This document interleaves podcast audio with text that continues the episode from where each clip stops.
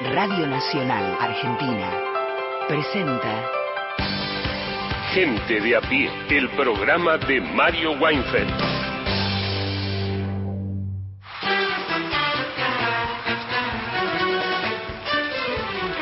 Bienvenidas, bienvenidos a Gente de a pie. Vamos a estar con ustedes hasta las 5 de la tarde por AM870, por Radio Nacional Folclórica. Hay más de 20 emisoras de todo el país que forman parte de la cadena de Nacional y que nos acercan a todas y todos ustedes. A quienes ya invitamos a que se comuniquen llamándonos y grabándonos un mensaje en el 0810-222-0870 o mandándonos un WhatsApp, que puede ser escrito o un mensaje grabado más o menos de 30 segundos. El número 113-870-7485. Ni hoy ni mañana piden canciones, ¿por qué? Porque ya se ha cerrado la lista y hoy sonarán algunas de esas canciones que ustedes estuvieron eligiendo durante la semana. Equipazo listo para comenzar el programa de hoy. Juan Manuel Carg, ¿cómo le va? Bien, ¿cómo están ustedes? Eh, Vamos obviamente a seguir con, estamos a, días de la elección presidencial crucial, el balotaje, y hoy vamos a tener invitados en piso a eh, Caro y Cristóbal, que son del, eh, integrantes de Indisciplinados. Indisciplinados es un grupo comunicacional, podríamos eh, decirlo, que ha venido teniendo videos virales muy interesantes sobre la campaña con eh, preguntas, ¿no? A, a ciudadanas y ciudadanos de a pie, a gente de a pie. Por eso también los invitamos, obviamente con un vínculo fuerte hacia la juventud, un lugar donde Javier Milei tiene poderío o gran peso y donde también Sergio Massa intentó disputar en esta última etapa. Así que vamos a charlar con ellos en piso y además tenemos algo de los clubes, porque se ha venido dando una discusión sobre los clubes en la Argentina eh, en torno a las sociedades anónimas deportivas. Tenemos algunas voces que en la segunda parte del programa nos van a hablar del tema. Ahí está Juan Manuel Carg adelantando algunos de los temas de este día. Miguel Fernández, ¿cómo le va? ¿Qué tal? Buenas tardes, ¿cómo están? Un saludo para todas y todos. Vamos a hablar de cine, de cine nacional, como todos los jueves. En el día de hoy se estrena una película que con la que el título por lo menos acá estamos muy familiarizados. Los que venimos a Radio Nacional, lo vemos por las calles, es una frase... No es el GD. No, no, ah. es, es, más nuevo.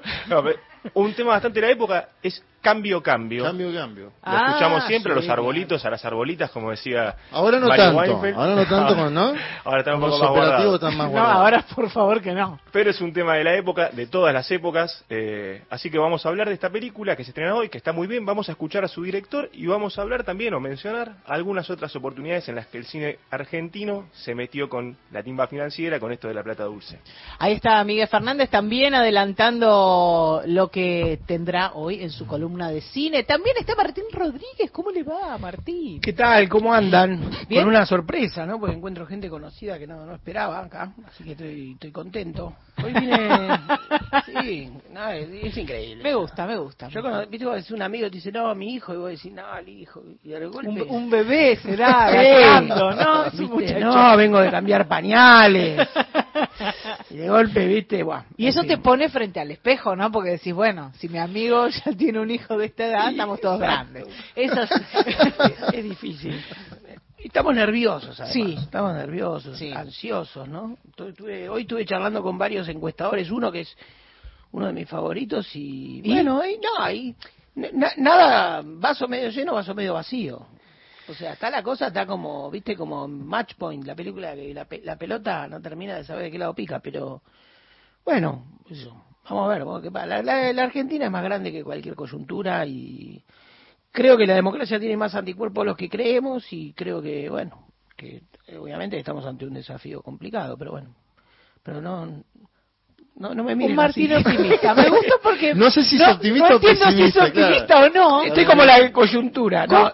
Yo creo que, sí, que la peor, lo peor que nos puede pasar enfrentará anticuerpos y, defensas más sólidas de las que creemos. Y, y, la verdad es que también estamos así porque recién venía para acá, ¿viste? Parecía, ¿viste? Que te, te arman un escenario a propósito, un un jubilado, viste, con un cartonero diciendo soy jubilado, sobreviviendo, arrastrando el carro, y decís, bueno, por algo estamos como estamos, ¿no? hay, se ve por todos lados síntomas de que es una crisis profunda la Argentina. Hemos presentado el programa de hoy. Recuerden que estamos en Facebook, nos encuentran con el nombre del programa. Hay un podcast en Spotify para volver a escuchar fragmentos de los programas ya emitidos. Y en Twitter somos arroba gente de a pie AM. Hoy vinimos a Córdoba a hablar de cuarteto. ¿Qué es lo que más le divierte a la gente en Córdoba? A la gente en Córdoba los bailes. A nosotros en Córdoba nos divierte mucho salir. Hay muchas cubas, hay muchas caravanas. Y lo que más nos divierte, no sé, primero el cuarteto y segundo lo tenía acá al lado de la cancha. Cuarteto, mucho cuarteto. El cuarteto, Farnés. Y por supuesto el cuarteto, es la unión. ¿Por qué pensás que la cultura es importante para un país? Y creo que une la cultura a diferentes grupos de personas. Por ejemplo, acá en Córdoba nos mantiene unido el gusto por el farner, por el cuarteto, por la música. Porque sin cultura no tenemos algo propio, es como un nombre la cultura. Y la cultura es importante porque es lo que hace que nos identifique a nosotros como nación, son nuestras raíces. Che, ¿y qué se celebra el 4 de junio en Córdoba? Nacimiento del cuarteto. ¿Y el cuarteto? Sí. ¿Quién dijo que la diputada que promovió la ley para que el cuarteto sea patrimonio cultural es una hija de puta y una inútil? ¿Massa o ley? Seguro que mi ley. Y me suena más a mi ley. Hablo porque tengo ganas y me pongo nervioso mi ley. ¿Mi ley? Por la forma de decirlo fue mi ley. ¿Fue mi ley? Sí. Oh. La señora Gabriela Esteves la Cámara de Diputados le dio media sanción a un proyecto de ley de mi autoría que declara el 4 de junio como Día Nacional del Cuarteto y reconoce a ese género como parte del patrimonio cultural argentino. ¡Hija de puta, la concha tu madre! ¡Para eso te pagamos, inútil! ¿Quién le recomienda a los jóvenes que se vayan porque este es un país de mierda? ¿Más o mi ley? Es la misma persona. Mi ley. Y me suena más a mi ley. Eh, mi ley. Mi ley. Mi ley. Si están en torno a los 30 años todavía tienen una posibilidad de armarse una vida afuera y que se vayan de este país de mierda. ¿Ustedes piensan que es un país de mierda? Eh, no, para nada. Cero. No, para nada. No, no. No, no es un país de mierda. No, no es un país de mierda. Siento que es un país que tiene mucho para dar. Para nada. Orgullosa de ser argentina, orgullosa de ser cordobesa y a todos los que de verdad les jode vivir acá, que se vayan ellos. ¿Y vos? ¿Votarías a alguien que odia a tu país?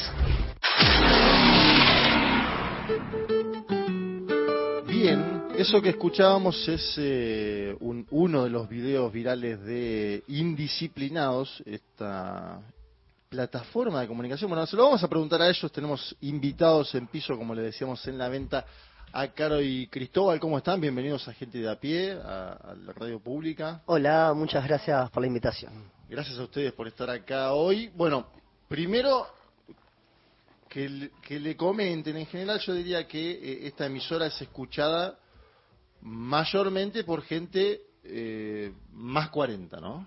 No esto no por hacer de distinción ni nada, sino hacer un dato objetivo. Y por ahí le llegó o no le llegó esto, o le habló a un, hijo sobre indisciplinados que vio un video. ¿Qué, es indisciplinados? ¿Cómo se formaron? Un poquito de, esa cocina previa a comentar qué es lo que están haciendo. Eh, bueno, un día después de las PASO, Diego, uno de nuestros compañeros, nos reúne a un grupo de conocidos, de militantes de él, y se formó con la idea un poco de disputar el territorio digital. y, ahí empezamos a hacer estos formatos, que son formatos de preguntas, donde no, no emitimos opinión, digamos, o por lo menos no, no, no la enunciamos, sino que, que el entrevistado va armando el, propio relato. Y, y, fuimos indagando en estos temas y, y, empezamos a hacer un montón de videos eh, con este formato y, lo federalizamos también y tenemos también otro formato que son como unas ficciones, unas distopías, porque es intergeneracional e interdisciplinario. Entonces, al tener esas características, eh, se, abrió bastante el abanico para, para, la, para la creación de estos contenidos. ¿Qué disciplina? Cuando decís interdisciplinario, vienen de... sí, venimos del cine, del cine, de la música, de la... Eh, de más de lo institucional también. Pero bueno, Caro, que está acá conmigo, se dedica un poco más, ella estudió relaciones internacionales. Así que bueno, esa, somos muchos que hacemos diferentes cosas. Bueno, ¿y cómo surge esto de ir hacia las provincias también? Que es algo, nosotros pasábamos primero el audio de ustedes de Córdoba, claro, Javier Milei tuvo declaraciones eh, fuertes sobre el cuarteto, su candidata a vicepresidente también eh, sobre el Fernet en particular, digo, todas las cosas que ustedes le fueron preguntando a las y los cordobeses, hay algunas declaraciones de el binomio de la libertad avanza que también eh, cuestionan eso, que es parte de la cultura. Y lo digo porque fueron a Córdoba, pero también estuvieron en, en otras provincias del país. ¿Cómo es esto de esta es una radio muy federal, ¿no? 49 emisoras en todo el país a lo largo y lo ancho. De hecho, creo que la que más se escucha cuando uno está eh, viajando en el medio de la nada, prendés y, la M870 está.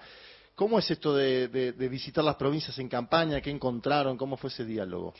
Sí, así como decía Juan, cuestionan eso, pero también cuestionan la coparticipación federal, cuestionan el subrégimen de promoción industrial, cuestionan diferentes problemáticas que afectan a, las provincias y a las realidades de cada provincia. Entonces lo que nosotros eh, elegimos hacer y, y bueno, y se dio gracias a una red de compañeros y compañeras que por suerte se pusieron a disposición de este proyecto y nos dijeron, che, vengan a esta provincia, vengan a esta.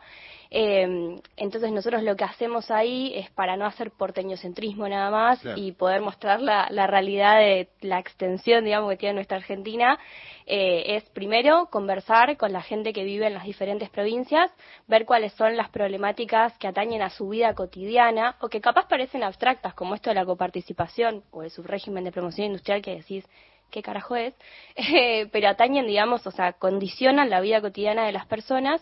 Eh, entonces, siempre primero hacemos una investigación previa, esto que muchas veces eh, el algoritmo y, y, las métricas y todo eso que surge como en la comunicación digital, que es a lo que nos dedicamos, se obtiene a través de los me gusta, las cosas que va, digamos, haciendo la gente en las propias redes, entonces eso es lo que se analiza para decir, bueno, tenemos este sector que le gusta esto, tenemos este sector que es partidario de este tipo.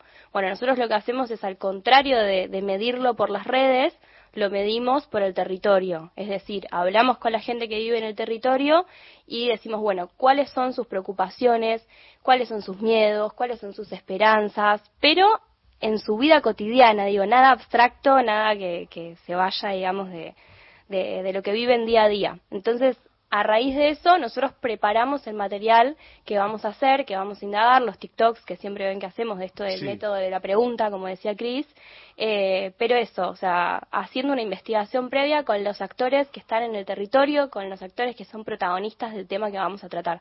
Ahora hicimos uno de pymes y hablamos con los empresarios pymes. Y agrego una cosa, que con la facilidad de que cada cosa que es como un derecho adquirido o algo que beneficia a la sociedad, mi ley tiene algo para decir.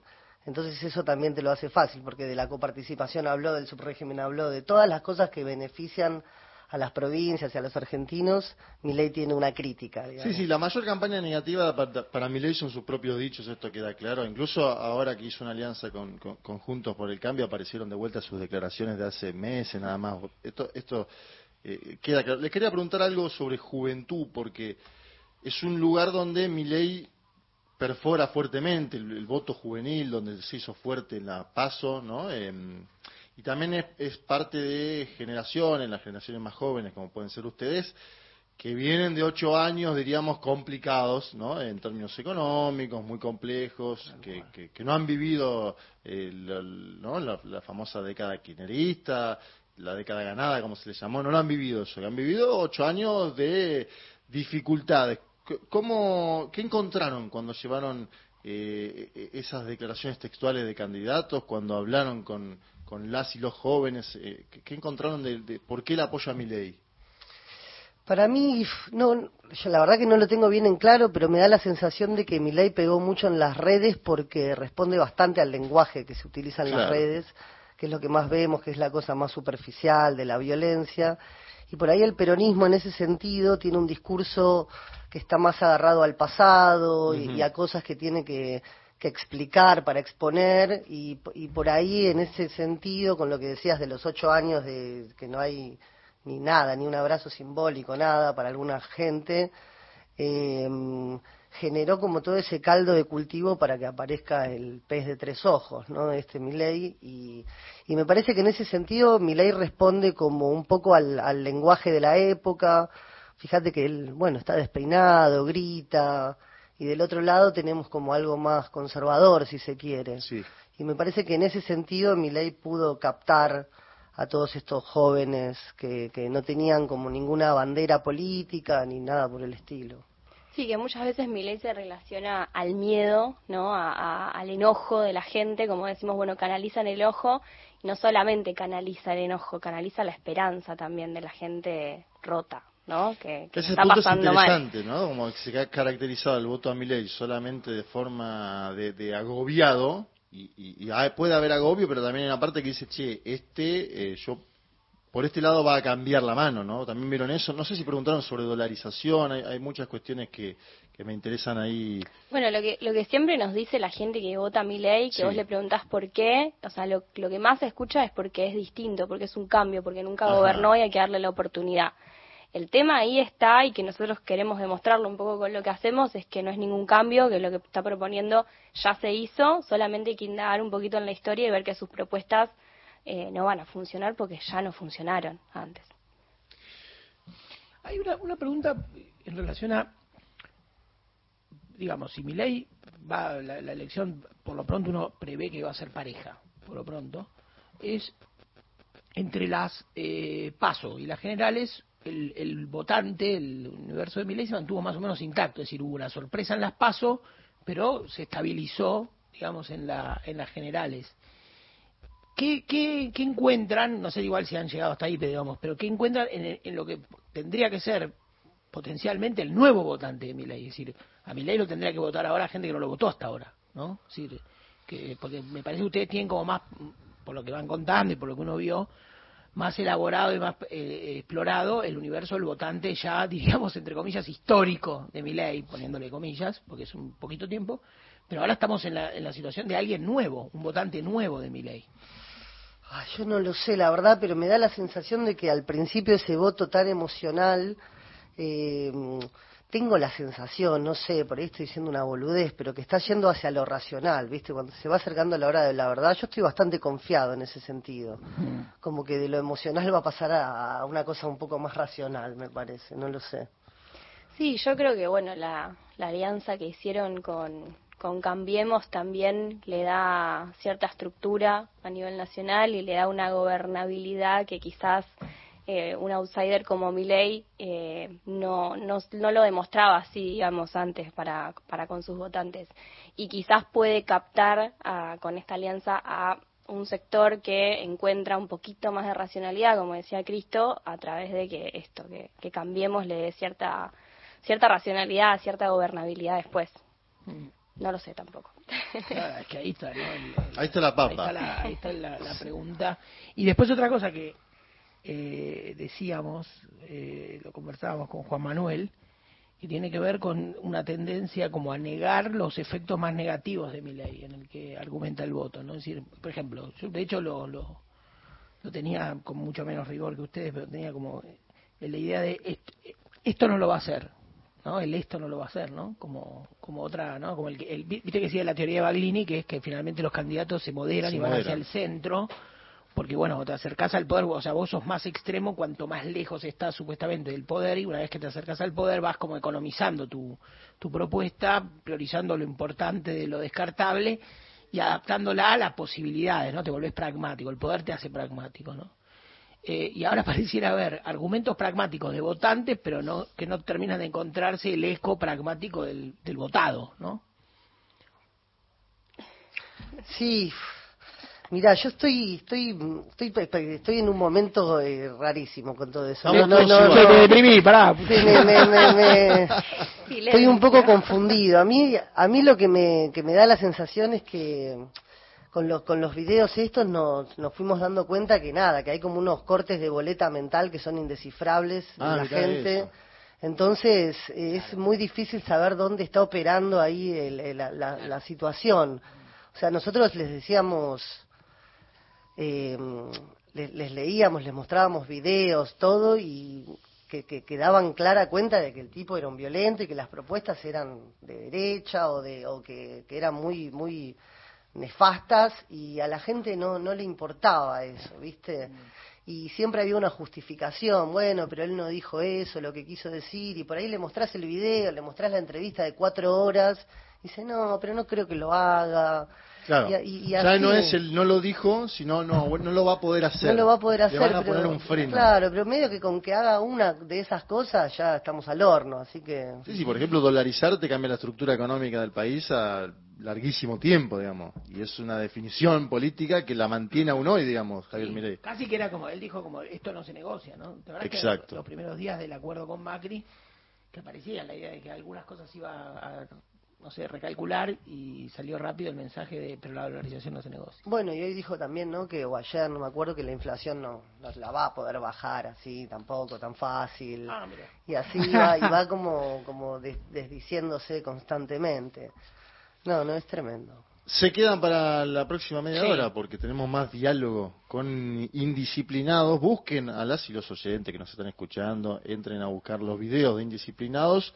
Eh, para saber de qué estamos hablando también, porque es algo muy interesante. Vamos a escuchar también algunos cortes de, algunos de esos videos en la próxima media hora y vamos a seguir hablando con Caro y con Cristóbal, que nos visitan aquí en el estudio de la radio pública. Noticias de las tres y media de la tarde hasta las cinco. Seguimos con ustedes, con el equipo de Mario Weinfeld en Gente de a pie. Política, análisis, información. Todos los temas del día en Gente de a pie, el programa de Mario Weinfeld. Vas, venís. Todos los días, la radio pública. Nacional Noticias. El país en una sola radio.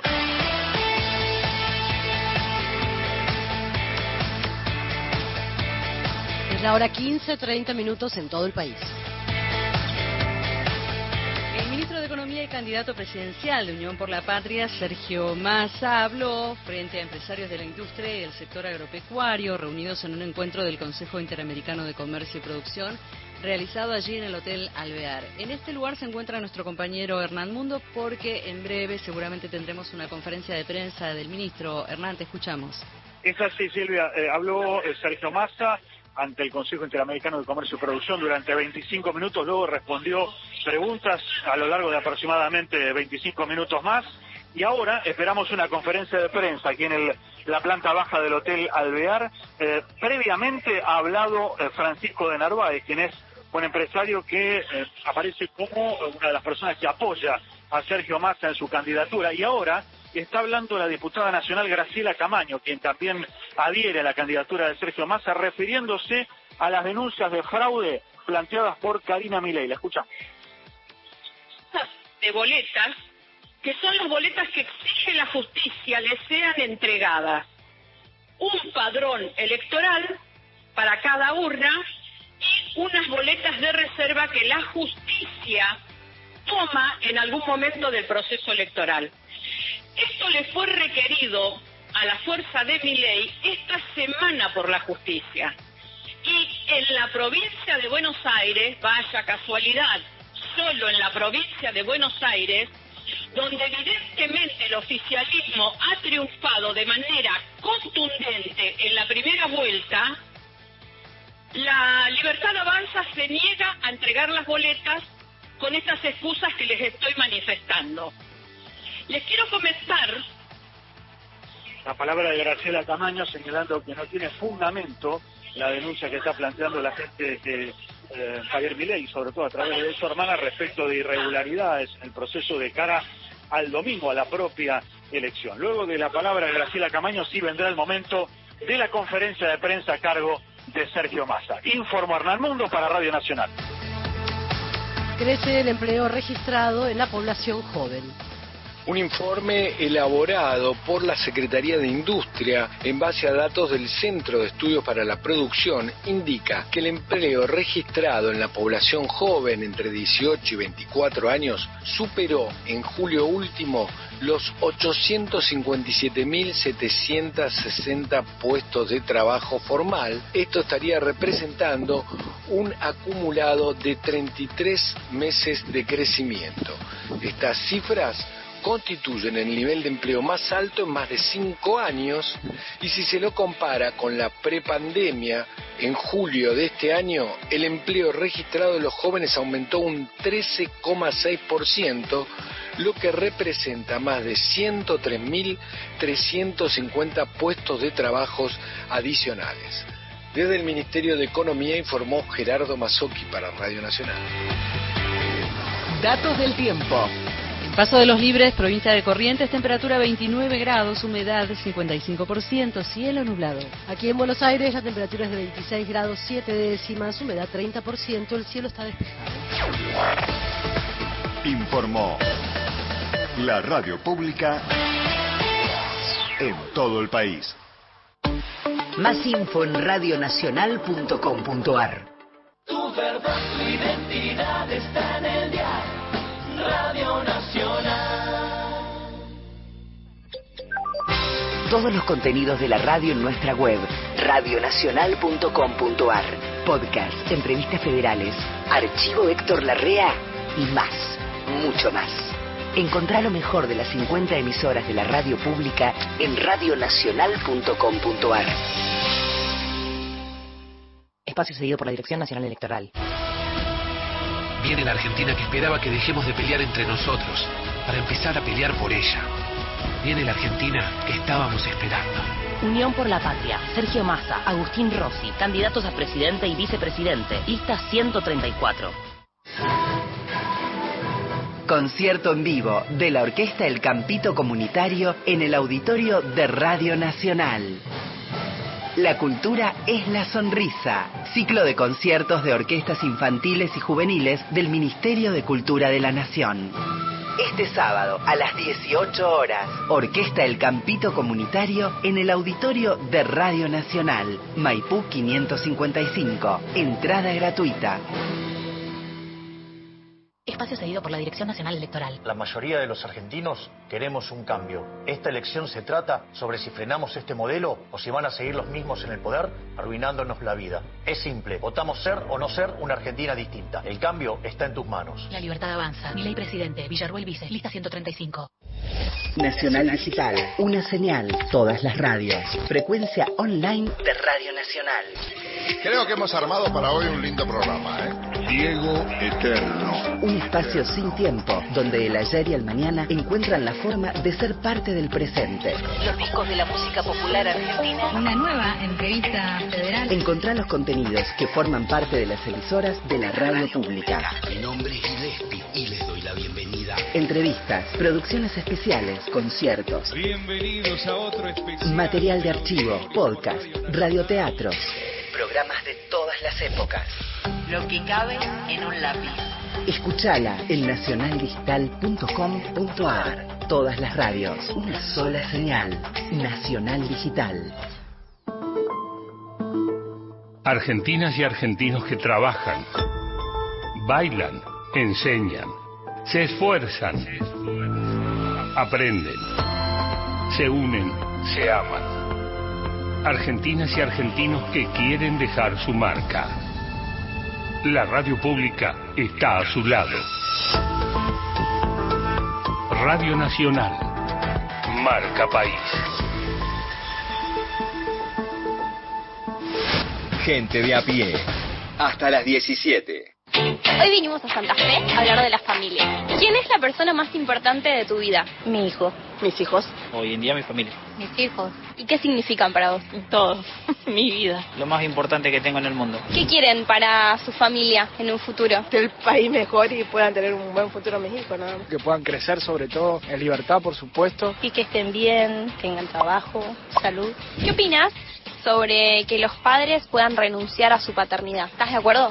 No. No, yo estoy en contra de eso. No, no, no, no estoy de acuerdo. Tenemos los mismos derechos las mamás como los padres. Agudiza una cuestión que ya está presente en nuestro país y que lejos de eso creo que como sociedad hay que, hay que fomentar otra cosa, ¿no? Esto fue un proyecto de ley que propuso una diputada recientemente electa. ¿Sabes de qué espacio es la diputada? Si es de... ¿Mi ley puede ser? Escuché, pero no, no sé. Creo que de la, de la Libertad Avanza. Fue Lilia Lemoyne, que es de la Libertad Avanza. El proyecto es renuncia de la paternidad. La mujer cuando se entera que está embarazada tiene 15 días para notificar y el padre debe, puede decidir si va a hacerse cargo del hijo o no?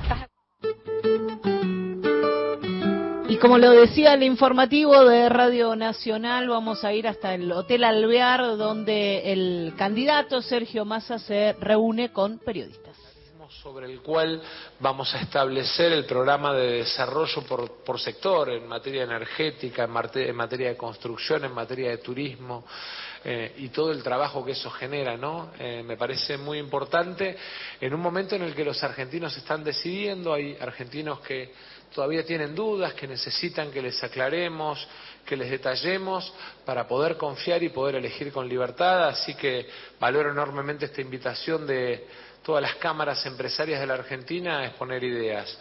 Eh, cuatro preguntas. Eh, candidato acá, Facundo Chávez de Infobae.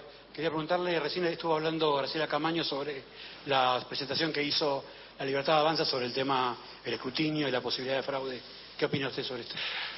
Yo tengo enorme confianza y respeto por el trabajo que cada juez electoral y la Cámara Nacional Electoral hacen desde hace muchos años en la Argentina. Y, creo que los malos ejemplos, esa idea de Trump, de Bolsonaro como forma de, construir eh, mensaje o de no aceptar resultados es muy malo. Eh, Creo que la Argentina tiene que inaugurar una etapa nueva, que esa nueva etapa requiere de respeto, de diálogo, de bajar la violencia, ¿no? Miren, a mí me tocó hace tres semanas por orden de la jueza Servini, mi familia está, digamos, toda con seguridad por un tema de amenazas reiteradas. No quiero ser Argentina para mis hijos ni para nadie. Y es esa cosa me parece que tenemos que dejar atrás la violencia, el amigo-enemigo, la grieta y construir una Argentina donde el diálogo y el acuerdo y los consensos y las políticas de Estado sean la regla. Buenas tardes, ministro. Florencia Golender de Grupo Crónica. Quería preguntarle, eh, recientemente se alzaron varias voces respecto al valor de la democracia. ¿Qué puede eh, plantear usted respecto a la importancia de la división de poderes en la recta final? La división de poderes no es importante en la recta final. Bueno, hasta allí es Sergio Massa en este, el Alvear, en la Recoleta, está respondiendo.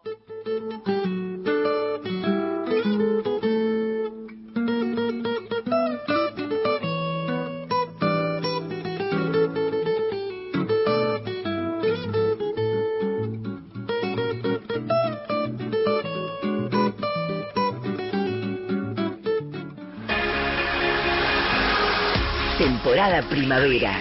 Nacional. Todos los climas. La radio pública. Ciencia en democracia. 40 años de historia. El Instituto Balseiro es una institución académica de referencia a nivel mundial. Fue creado el 22 de abril de 1955 mediante un convenio entre el Centro Atómico Bariloche y la Universidad Nacional de Cuyo, rubricado por el presidente Juan Domingo Perón. Su primer director fue el doctor en física José Antonio Baliseiro, con cuyo nombre fue rebautizado después de su muerte en 1962. Sus actividades académicas comenzaron en agosto de 1962 con 15 estudiantes y 8 docentes. Los primeros licenciados egresaron el 20 de mayo de 1958. Hoy, sus estudiantes tienen entre 20 y 28 años y provienen de 14 provincias.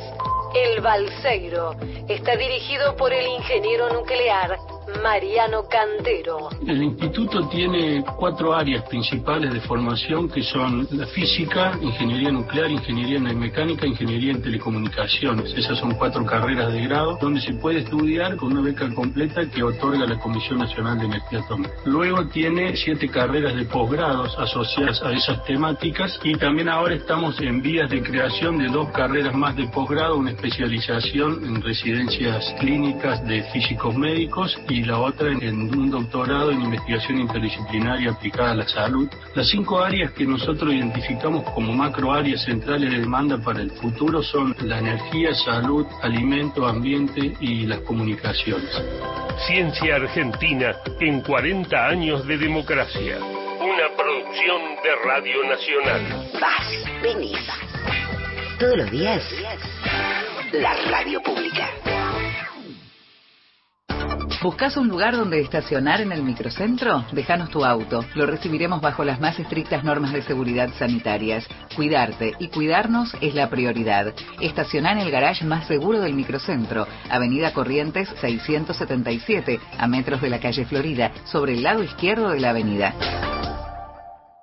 144, la línea gratuita de contención, información y asesoramiento para mujeres en situación de violencia en sus diferentes formas. 144, en todo el país, los 365 días del año. Espacio seguido por la Dirección Nacional Electoral. Viene la Argentina que estábamos esperando, la que defiende lo que está bien y cambia lo que está mal. Viene la Argentina del que se vuelvan todos, que no quede ni uno solo de nuestros hijos afuera. El 10 de diciembre se termina la espera, porque viene la Argentina que estábamos esperando. Massa presidente.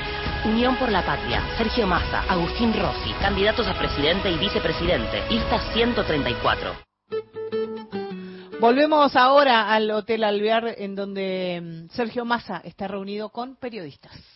Sea una persona que no integra mi fuerza política hoy. Así que, digamos, en las próximas, en las próximas, en las próximas o en las horas posteriores a la elección lo pueda coordinar con esa persona para destrabarlo y anunciarlo. Eh, eh, hay un porcentaje alto de indecisos. ¿Qué le dice a ese sector eh, que puede llegar a ser decisivo en esta elección? Y si le preocupa lo que le preguntaba al primero el colega en relación a este intento de instalar ese clima de fraude. Yo quiero, más que hablarle a los indecisos, a mí, hay dos públicos que, que me preocupan y mucho. Eh, porque me parece que son centrales en la definición de la etapa que viene para la Argentina. Es muy importante poder hablar con las mujeres, porque yo no quiero vivir en un país donde el presidente promueva la libre venta de armas. Me parece que la responsabilidad de la seguridad es una tarea del presidente, no una tarea delegada o entregada a cada ciudadano. Pero además me preocupa porque hay que tener, digamos, políticas de cara a la mujer en materia de igualación en términos de salario. Por la misma tarea, las mujeres reciben en promedio un 24% menos de remuneración. Y eso, en términos de justicia distributiva, es malo como país, como sociedad. Me interesa también porque hay mujeres que pierden su oportunidad de trabajar porque no tenemos jardines maternales y entonces el aumento en el presupuesto educativo para construir a lo largo del país 723 jardines maternales para que mientras la mujer progresa en el mundo del trabajo, su hijo esté cuidado y educándose desde los 45 días a los 5 años es muy importante. Me preocupa además la mujer que es víctima de violencia de género y que no tiene muchas veces salida. ¿eh? del hogar del violento y entonces por eso hemos planteado la pensión de transición para las mujeres víctimas de violencia de género, el seguro de caución para el alquiler como una forma de que tenga rápida salida y la construcción de un nuevo hogar y además el crédito del Banco Nación como instrumento de garantía de los primeros pasos de la salida de la mujer del hogar del violento. Me parece muy importante además en términos de desarrollo de la mujer en el mercado de trabajo, el tema de eh, tener igualdad en la distribución de las capacitaciones laborales. Son cosas que me parecen muy importantes. Y después, obviamente, cuestiones que tienen que ver con la integración familiar, con la sensibilidad familiar. Eh, cuando uno escucha hablar de mercado de órganos y venta de órganos, me imagino que sentirá una mamá, una mujer del norte argentino, pensando en que su hijo puede ser sujeto del comercio. Y después me preocupa lo de los jubilados. Miren, Argentina tiene 21.750 jubilados o pensionados del sistema de AFJP. Cuando yo escucho que la reforma de segunda generación planteada es la vuelta a las AFJP, pienso en el jubilado que va a perder en la mínima el subsidio y el programa de medicamentos. Esa cuenta sola da 83 mil pesos.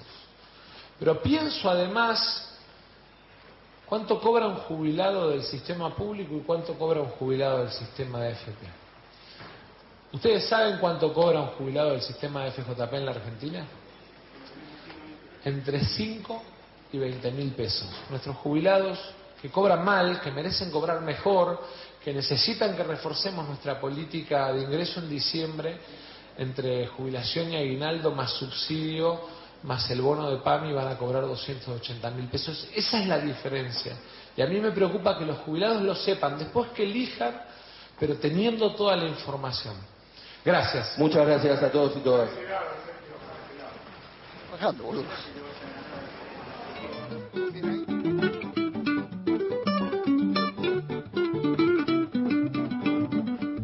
Ahí escuchábamos entonces a Sergio Massa ya en el tramo final de la campaña en el Hotel Alvear, donde se había reunido con empresarios y luego recién con periodistas y volvemos a gente de a pie. Retomamos. claro, alguna frase interesante ahí que, que, leo en los graphs de, Massa que tiene que ver con la posible no aceptación de resultados de parte de alguna fórmula. Eh, ahí hay algo interesante para analizar de los casos Brasil y Estados Unidos. Pero volvemos a invitados en piso. Caro y Cristóbal, con ellos veníamos hablando, integrantes de Indisciplinados. De hecho, antes de la conferencia del ministro Massa y candidato, escuchábamos uno de los videos que tenía que ver con la familia, un tema que se metió de lleno en la campaña eh, por múltiples eh, consideraciones. Em, ¿Qué se acuerdan de ese video? Y ahí, sobre todo, entrevistamos justamente a gente que estaba con su familia en Santa Fe, lo hicimos. Eh, y sobre todo les preguntábamos, bueno, quiénes eran las personas más importantes en su vida eh, y cómo repercutían los dichos de algunos dirigentes de, la Libertad Avanza, como la diputada Lidia Lemoyne y, bueno, y el mismo Milei. Eh, esto de la renuncia a la paternidad, y la verdad es que ahí había un consenso de que no, no está bien, ¿no? Eh, y sobre todo pensando en que también muchas de las propuestas que propone mi ley atentan contra un proyecto de familia, digamos, ¿no? Como para vos pensar un proyecto familiar tenés que poder tener un poquito más de certidumbre para pensar en algunas cuestiones, ¿no? Eh, que son básicas para, para tu vida cotidiana. Entonces, nada, yo creo que ahí eso, había un consenso y, bueno, y el valor de la, de la familia está muy presente en la sociedad argentina. Es interesante porque en general eh, e-, era la, fórmula de la libertad avanza la que en principio enarboló esa idea de familia, ¿no? Es familia, propiedad privada, como una idea clásica, si uno quiere, de la, la derecha, no diría ni argentina, diría internacional, ¿no? Dios, patria y familia. En este caso, eh, paradójicamente encontramos un candidato que cuando se habla de Dios va en contra del Papa Francisco, por ejemplo. Cuando se habla de familia, bueno, Lila Lemoyne dice esto. Y Patria también podríamos eh, complejizarlo, pues un candidato que aparece con banderas de otros países en actos públicos, que dice que ataría su política exterior a lo que dicen los Estados Unidos de América, por ejemplo, bueno, eh, que no comerciaría con los dos principales socios comerciales del país, bueno, hay también algo eh, peculiar. ¿Cómo es el mundo TikTok? Para explicarle a un oyente de, gente de a pie, más o 40. Como nosotros. O como nosotros también, es verdad. Eh, ¿Cómo es el mundo? y, y, por qué piensan que ahí impacta más la estrategia de Milei? Ya lo, hablamos un poquito antes, esto de él, ¿no? Un tipo eh, que, se exacerbaba en sus. que por ahí hacía de su defecto virtud, ¿no? De esa carga impulsiva eh, pero, ¿cómo puede, les diría, un candidato nacional, popular, disputar la batalla del. Si, si existe la batalla del TikTok? Bueno, en principio TikTok y Twitter tienen como el tiempo muy reducido, o sea que vos tenés que, que, exponer lo que, lo que quieras decir eh, de manera muy rápida y concisa. Creo que en ese sentido les da una ventaja porque algunas cosas que son un poco disparatadas o que uno podría refutar, no, no, no hay tiempo para eso. Y después hay una cosa de lo, de lo sensacional, ¿viste? En un principio yo veía muchos fanáticos de mi ley con billetes, así tipo montones de billetes, y decían, este es tu sueldo, y empezaban como a ponerlo en la mesa y hacer ruido y no sé qué, y era como todo así sin, sin mucha profundidad. Y mm, nosotros Como lo que- exhibicionismo. sí, y nosotros lo que nos propusimos de alguna manera fue en ese poco tiempo que tenemos charlar con la gente y exponer algún tema que, que, que, que digamos que, que, que- que pueda contrarrestar a estos fanáticos de mi ley que no explican demasiado. ¿Y vieron cambios en el mano a mano cuando ustedes elaboran esta serie de preguntas? ¿no? Eh, o una textual, que vos antes mencionabas y decías, no, bueno, no sé si lo dijo, y vos decís, sí, te muestro el video. ¿Se, op- se opera un cambio ahí o, o termina funcionando la, la burbuja, ¿no? Este famoso sesgo, ¿no? De, bueno, creo igual porque confío en este candidato. No sé. Y es raro, porque por ejemplo con lo del Papa o con lo de los niños envaselinados, por ejemplo, que Uh, son es cosas... Ayer salió uno nuevo, de, o sea, nuevo, entre comillas, la misma idea de Milei en otro programa diciendo lo mismo. que sí, Bueno, se le ocurren sí, esas cosas. Ayer salió en Twitter otro video de Milei diciendo la misma frase en otro programa. Eh, recurren. Que son cosas que, que, o sea, se las mostramos a la gente y la gente dice, no, no puede ser, no puedes decir esto, no sé qué. Y en un momento cuando era más como una especie de, de exper- experimento sociológico de la contradicción o de la información que cada uno maneja, era raro ver cómo uno está en desacuerdo con, con eso y después a quién votas, a mi ley. y hay que pensar que permea el voto antiperonista. ¿Qué, qué, puede explicar? Yo también estoy intentando pensar con ustedes. ¿eh? ¿Qué puede explicar que alguien que cae en cuenta de que eso es- está pésimo, eh, después termine aún así apoyando a ese candidato? Puede ser que, que, que Yo lo asocio un poco con la guita que tiene la gente, como que no tienen, como que en general la gente no tiene mucha plata o también hay, y todo eso aparte está como... la penuria económica. Sí, y- Más que algo ideológico, vos ves ahí la penuria económica, la Sí, dificultad. porque también lo que nos dimos cuenta es que tampoco la gente estaba corrida a la derecha, o sea, nadie quería que la, en general los que entrevistábamos, que la salud sea privada, Ajá. que la educación sea privada. Bueno, está bueno, eso de los consensos está bueno como que para... se vendan órganos, las armas, hay cosas que están todos de acuerdo con que esas cosas no van. Y sin embargo, ¿a quién votas? A mi ley. No lo sé. Yo también me di cuenta que a medida que fue avanzando la elección, la gente estaba un poco más informada, Ajá. me dio la sensación. Por ejemplo, una como un cambio rotundo fue el tema del transporte. Ahí encontramos que todo el mundo había escuchado que el boleto iba a costar 700 y Y 1100 1100, claro. y mm, eso ah, también había consenso. Entonces, también es difícil de explicar o de, o de- de sacar una conclusión al respecto con, con, con, con esas contradicciones, si se quieren.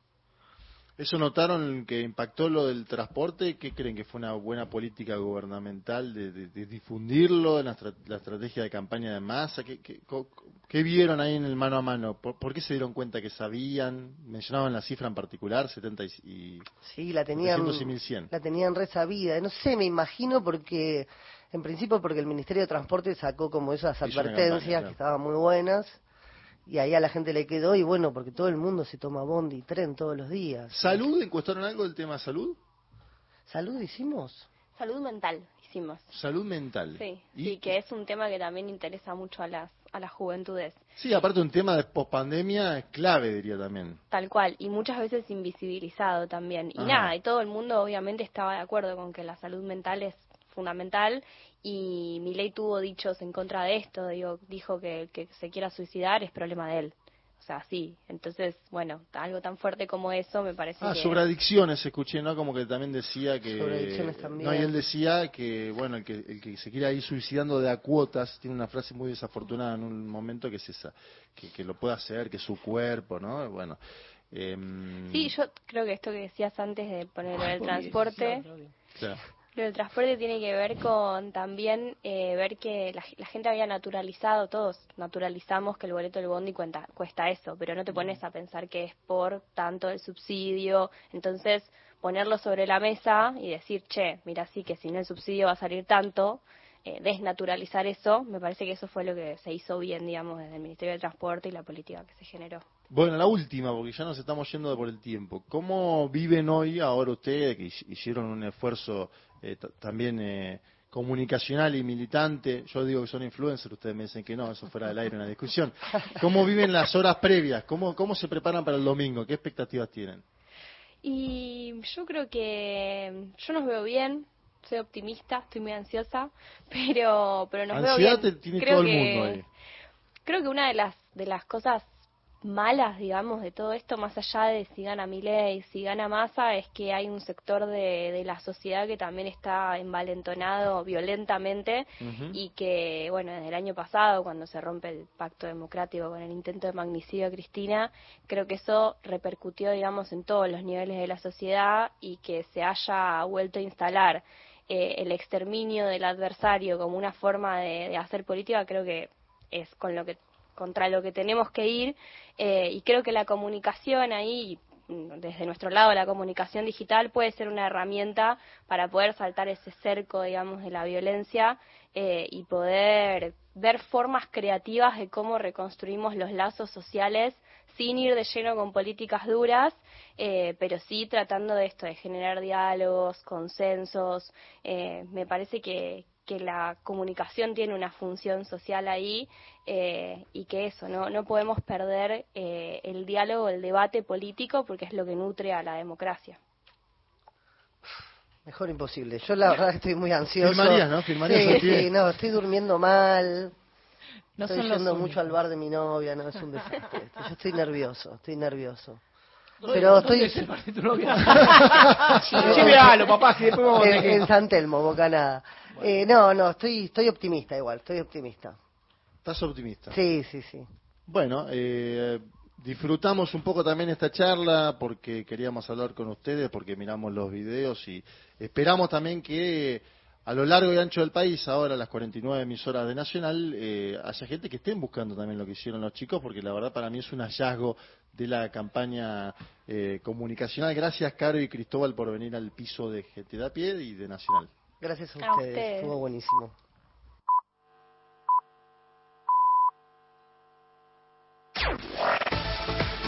Nacional Noticias. El país en una sola radio. Es la hora 16 en todo el país.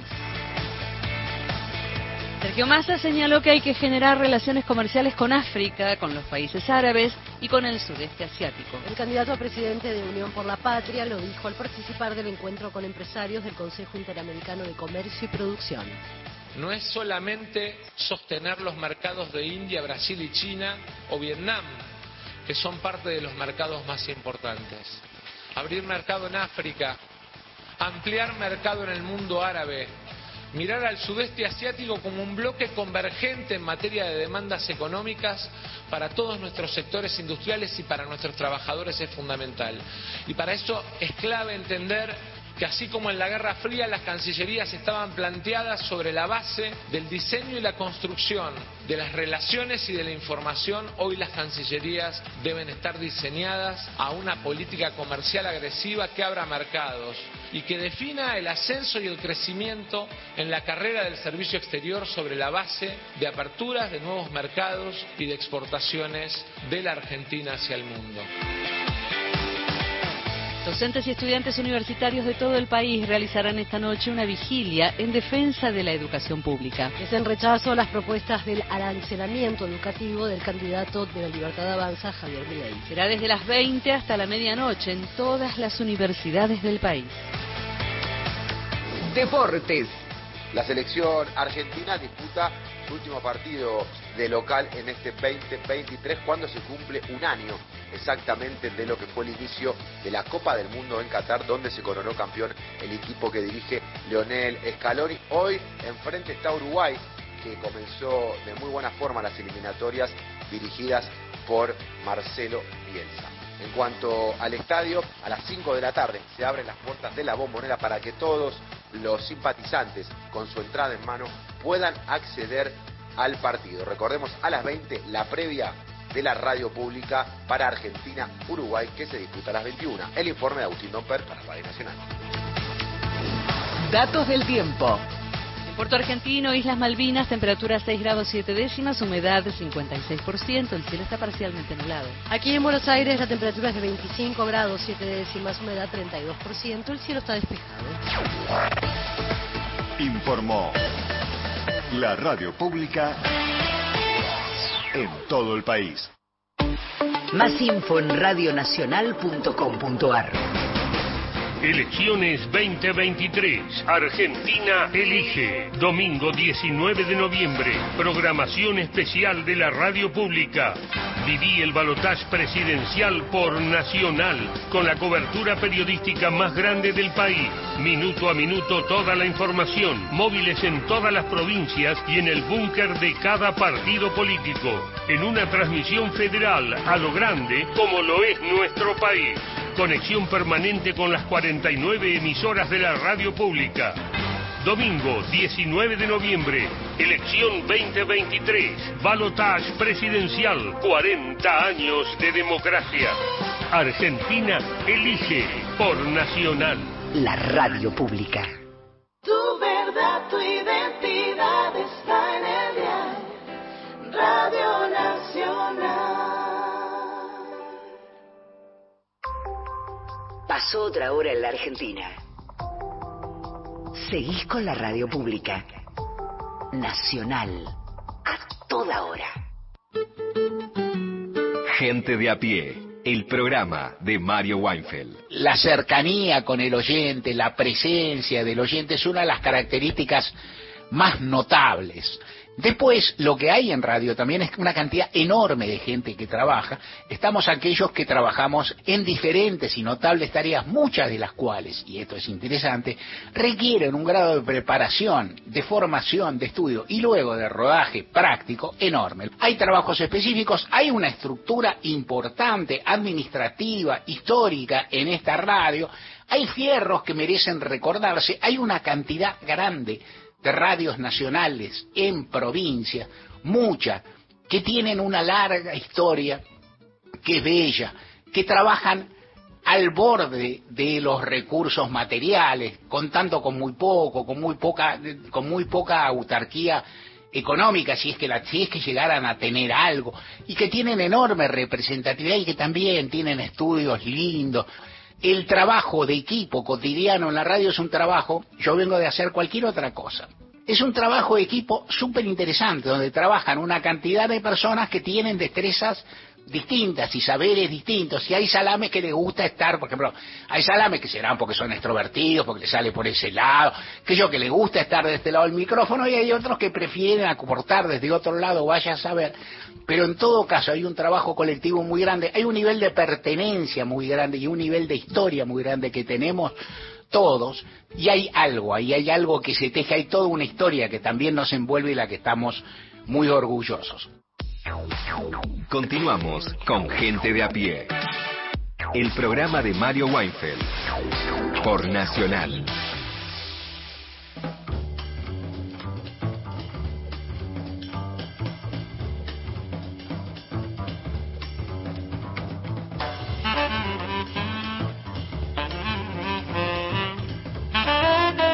El equipo de gente de a pie, el programa de Mario Weinfeld, está integrado por Paula Nicolini, Erika Sotomayor y Miguel Fernández en la producción. En la operación técnica, Natalia Liubarov y Pepe Undiano. la gente que está en la cancha de Boca allá para el partido de selección.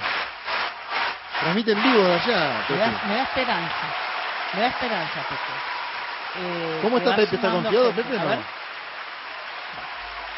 Está confiado. Es raro el porcentaje raro. Bueno, eh, en el control central de Radio Nacional, Leandro Rojas. Las y los columnistas son Lorena Álvarez, Victoria de Masi, Mariana Enríquez, Miguel Fernández, Hernán Fredes, Juan Manuel Carr, Paula Nicolini, Martín Rodríguez, Beto Solas, Erika Sotomayor, Gustavo Vergara y Gerardo Villar. En la locución, Mariana Fosa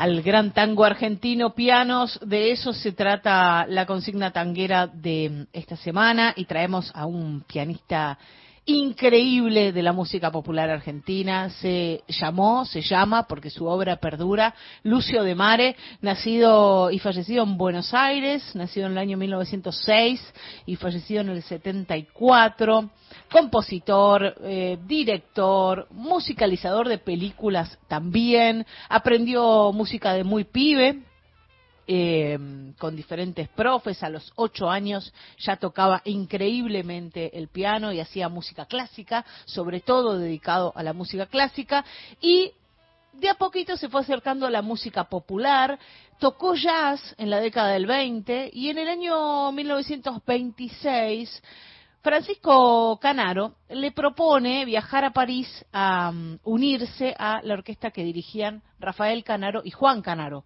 sus hermanos. Lindo plan ir a París. Sí, en la década del 20, además, imagínate lo que sería ese, ese París eh, increíble de, noches largas. 1927 se separa de, de, la orquesta de los hermanos Canaro y con los cantores Irusta y Fugazot forma el trío Irusta Fugazot de Mare y también debutan en París. El tipo se queda por allá. Luego tocan en España, viajan por América Latina también. Y en el año 35, de regreso a la Argentina, se suma a la orquesta de Francisco Canaro. Hizo un montón de cosas, eh, entre otras, como les decía, musicalizar películas, hacer la música de películas argentinas y compuso increíbles obras, Mañanitas de Montmartre, Muset, Capricho de Amor, Dandy, Malena. El tipo es el que hizo Malena con Homero Mansi, uno de los tangos más famosos de todos. Negra María, Mañana zarpa un barco, son eh, melodías increíbles las que compuso Lucio de Mare, a quien vamos a escuchar en un disco que es una joyita. Si te gusta esto, búscalo. Año 1968. Su piano sus tangos, su Buenos Aires. Lucio de Mare, sus pianos, sus tangos, su Buenos Aires. Así se llamó originalmente este disco, que fue editado como un long play, como un vinilo en el año 1968. Disco que se consigue, si te gustan los vinilos, lo podés llegar a conseguir. Donde toca en piano solo un montón de clásicos. Mañana zarpa un barco, Malena, Dandy, de sus obras, ¿no? Mañanitas de Montmartre, Luna, Los Mareados y esta versión increíble de Divina.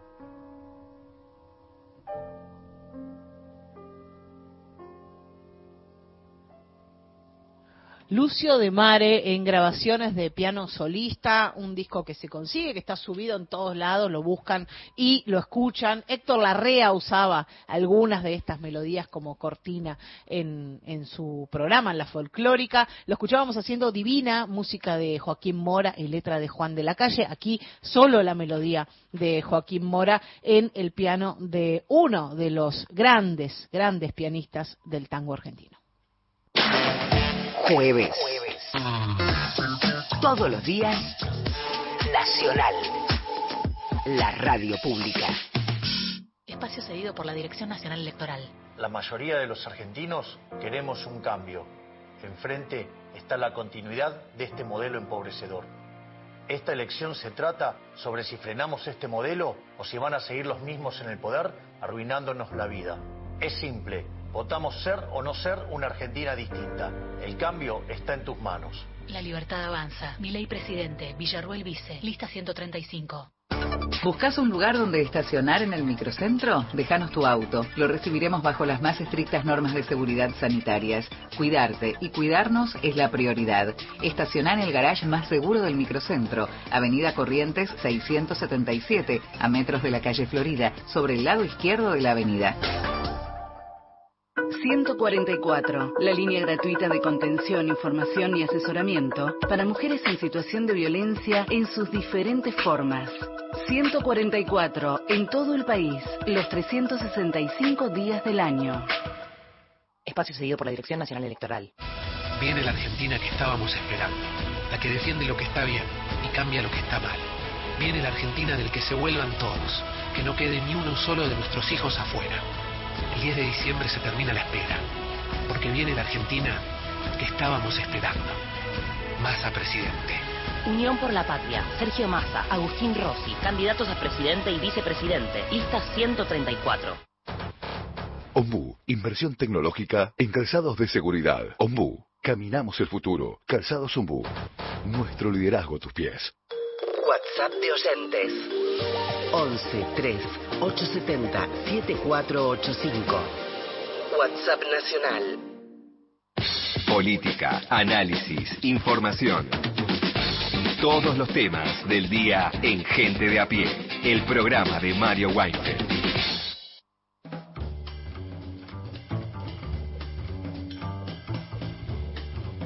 Migue no compra ni vende, pero por ahí anda la película que motiva esta columna que tiene que ver con la guita, la bicicleta financiera, Exactamente. las divisas y el cine argentino. Tal cual, sí, eh, exactamente, porque decíamos que nos íbamos a mantener acá en la zona del microcentro porteño, donde tenemos a la radio, para Sí. hablar de esta película argentina que se llama Cambio Cambio, que es como Cambio Cambio, es el- un leitmotiv con el que estamos bastante familiarizados por acá, ¿no? Algunos escucharán Hay Café Café, nosotros escuchamos Cambio Cambio, por lo menos hasta hace algunas semanas, porque es en este escenario donde se desarrolla esta película Cambio Cambio, está filmada justamente en la Valle y Florida, acá Acá nomás. acá nomás, acá a la vuelta.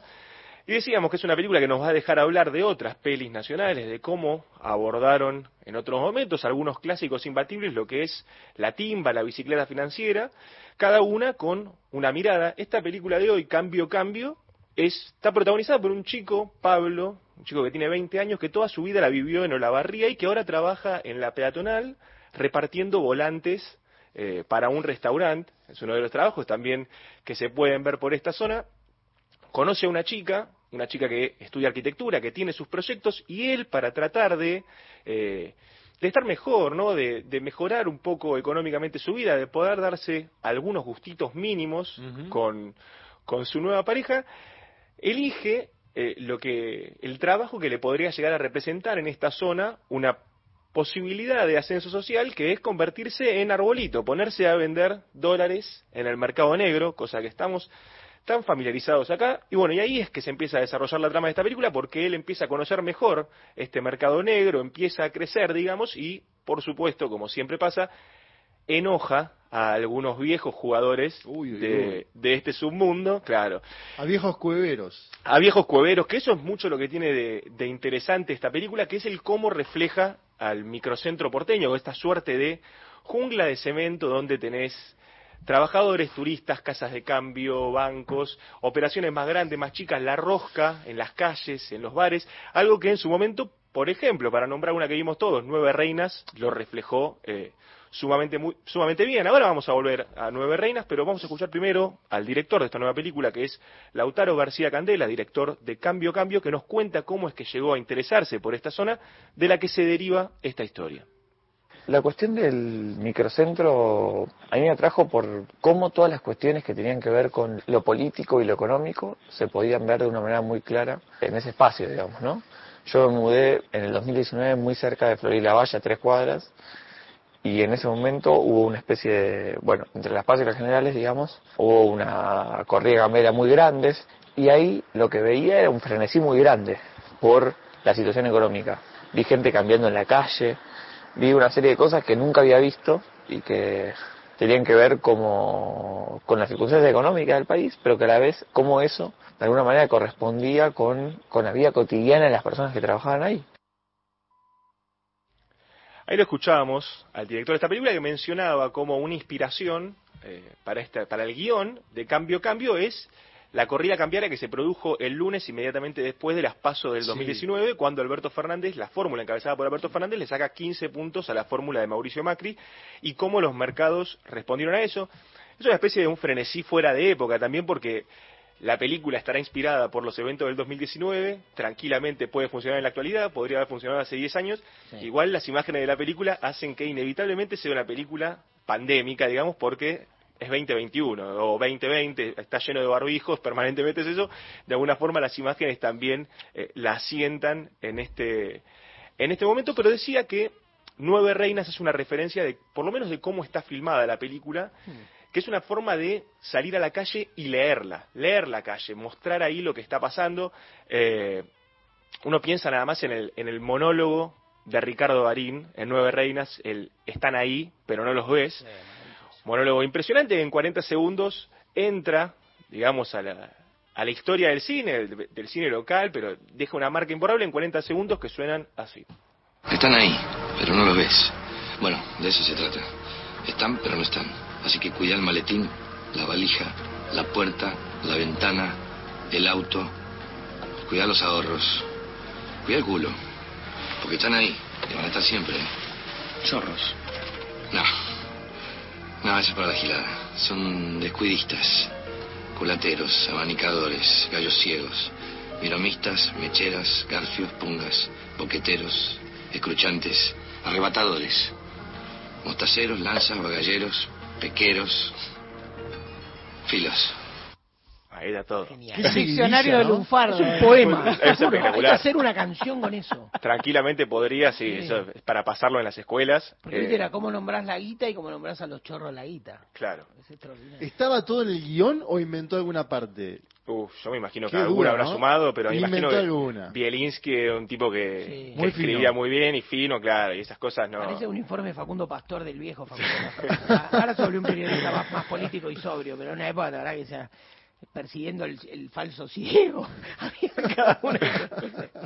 Bueno, la película hacía esa lectura ahí de, de ubicar a todos, eh, del sentir de la calle, del leer lo que estaba pasando en la calle, y esta cambio cambio de alguna forma también sale a filmar un poco así, es lo que se dice el filmar en modo guerrilla, modo ninja, ¿no? agarras la cámara, te pones a filmar ahí alrededor, filmaste rápido algo, guardaste todo y te fuiste, y vos lo que filmaste es lo que está pasando, eh, lo que te rodea, no en un set, no en un escenario, digamos. Claro, claro. Una pregunta, Miguel, perdón, te interrumpo un cachito, pero, por ejemplo, eh, ese modo ninja, ese modo así. ¿En Buenos Aires viceversa no hay algo de eso en la de Agresti?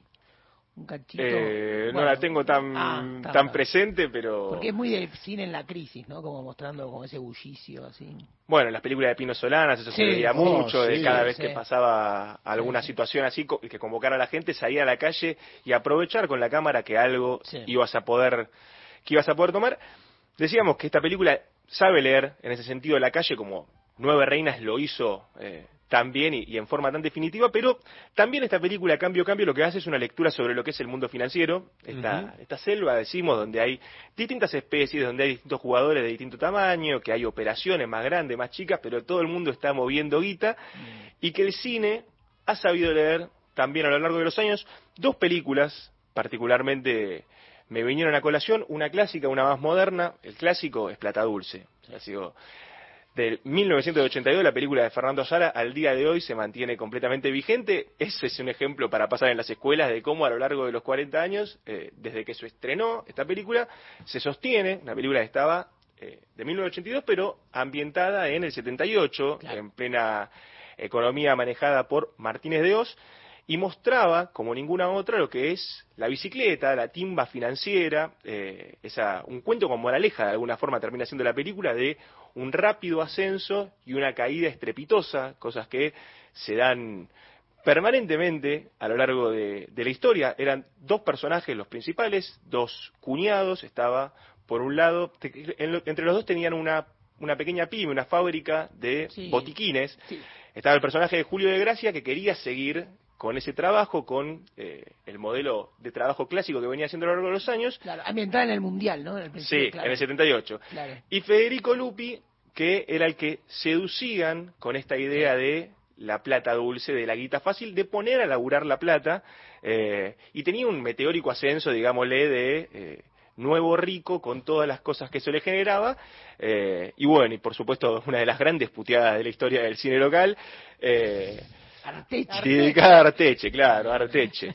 Ese era Qué gran puteador, Lupi. también. impresionante, bueno, de las Hay grandes que de la hacer un día al top puteadores.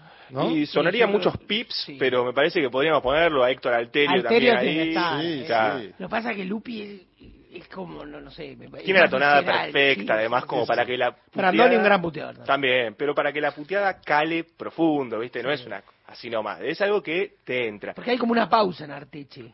Viste que es, como que toma carrera para la puteada. Y porque se da cuenta también de, Sí, sí, de lo que le pasó.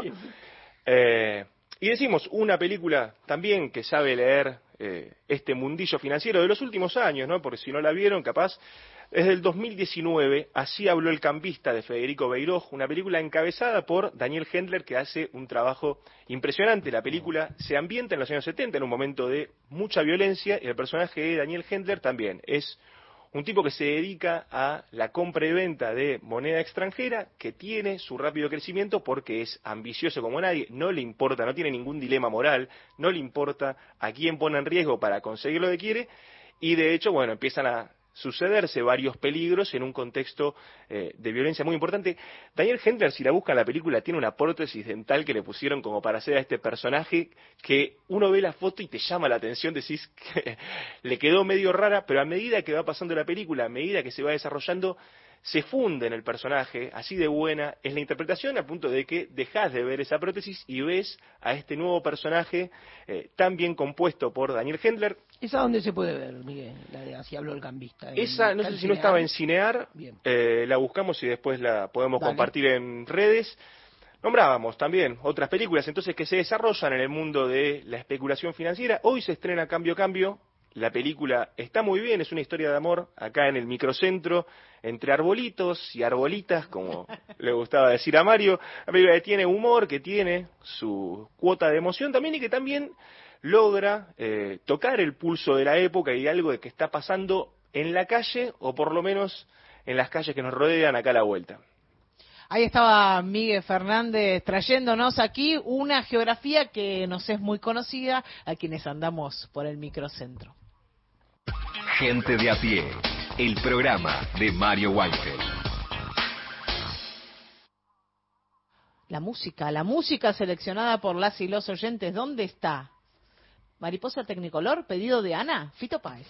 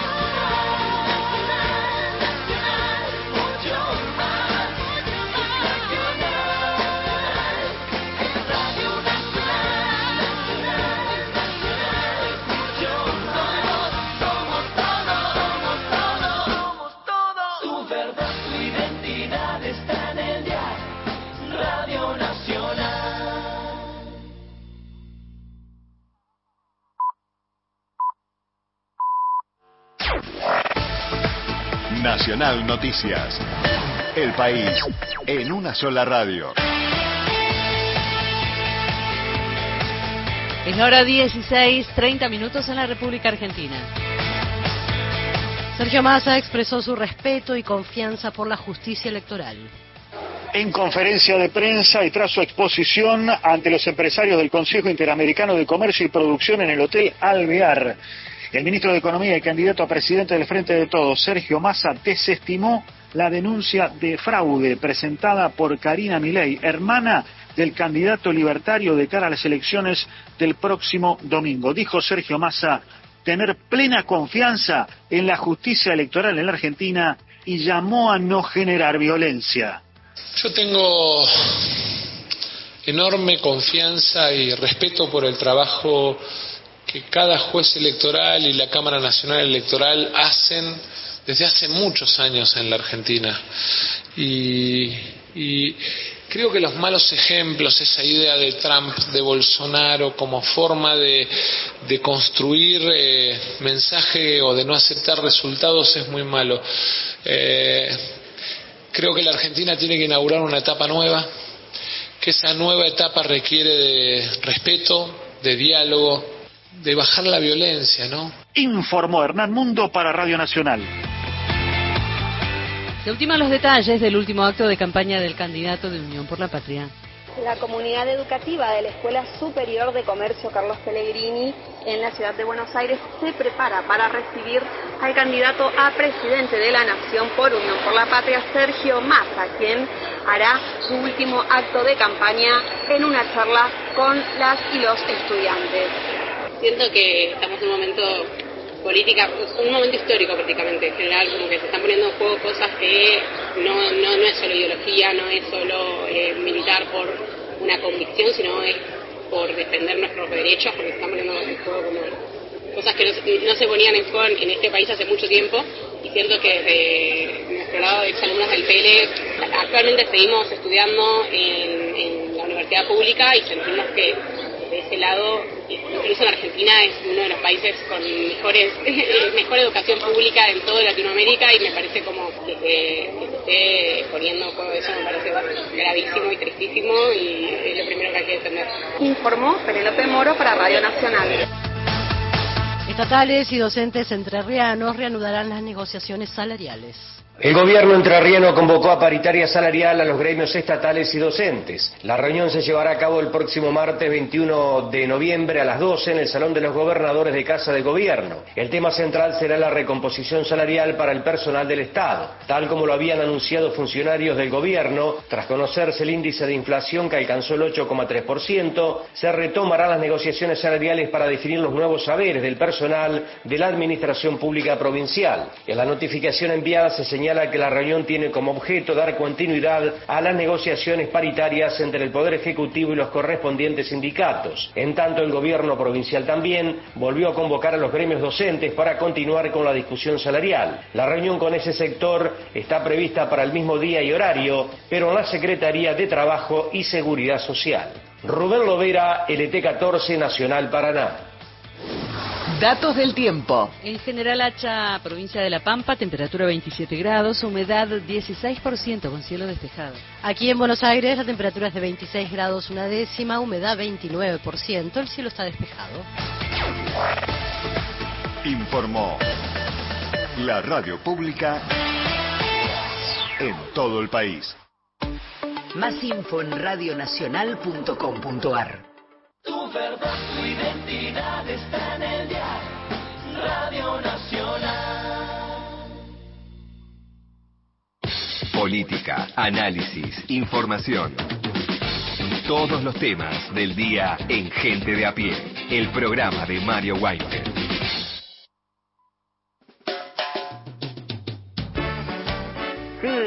Eh, les habla Norma de Oncativo y tengo que decir que brillante la conferencia de prensa que dio Sergio Massa al sector empre- empresarial.